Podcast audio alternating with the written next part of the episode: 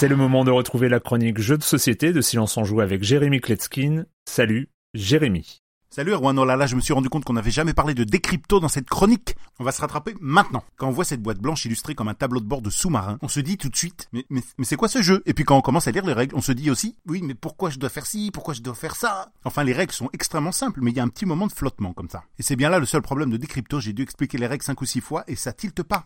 Ça demande quelques minutes pour que les choses s'emboîtent comme ça dans le cerveau. Et m'emmerdez pas, hein, je suis toujours super clair, vous devriez le savoir. Et puis il me reste qu'une minute trente dans ma chronique là, comment je vais faire? Bon, être auditeur de Silence on Joue, ce sont des droits mais aussi des devoirs. Je me lance, concentrez-vous bien. On sépare les joueurs en deux équipes dans la lignée de codenames, on peut être un nombre impair, on peut être plein, ça marche très bien. Chaque équipe reçoit un panneau sur lequel sont inscrits quatre mots, quatre mots tirés au hasard, numérotés de 1 à 4. Et puis reçoit une feuille structurée comme un tableau Excel sur laquelle on pourra noter tous les indices et tout ce qui se dira pendant le jeu. Puis un des joueurs de chaque équipe va tirer une carte. C'est marrant d'ailleurs, ce sont des petites cartes en forme de floppy, des disquettes 5 pouces 1 quart, mais restez concentrés.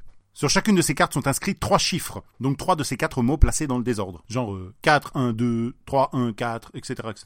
Et c'est là que les méninges vont chauffer. Il va devoir trouver trois mots à écrire sur sa fiche qui vont permettre à sa propre équipe de deviner l'ordre des trois chiffres. Évidemment, il peut pas dire n'importe quoi parce que même si son équipe a tous les mots devant les yeux, elle devra avant l'équipe adverse deviner l'ordre des chiffres. Et si elle se plante deux fois, elle perd la partie. Attention parce que ces trois mots ainsi que l'ordre des chiffres est ensuite dévoilé à l'équipe adverse. Et c'est là qu'on comprend que le jeu est super méga intelligent. Tour après tour, on va noter les listes de mots associés à chaque chiffre, et sans même connaître le mot original inscrit sur le panneau de l'adversaire, on va commencer à faire des rapprochements et deviner l'ordre des trois chiffres qui sont inscrits sur la carte d'en face. Si votre équipe arrive à deviner deux fois les chiffres de l'adversaire, vous gagnez la partie. Et voilà. Et si vous pensez que j'ai bien expliqué, vous pouvez toujours me faire un petit mot sympa sur le forum. Decrypto est un jeu extraordinaire. Plus on joue, plus on se rend compte à quel point c'est intelligent et subtil. Il a même un petit truc comme ça qui fait qu'on n'a pas envie de mélanger les équipes entre les parties pour pouvoir creuser, continuer à creuser, creuser, creuser. L'auteur, Thomas Dagenel Espérance, a eu un éclair de génie. Decrypto est édité chez le Scorpion Masqué pour des parties d'environ 30 minutes à partir de 12 ans. Et moi, même si c'est un jeu de 2018, hein, qui est pas si vieux que ça, j'aurais dû vous en parler avant Noël.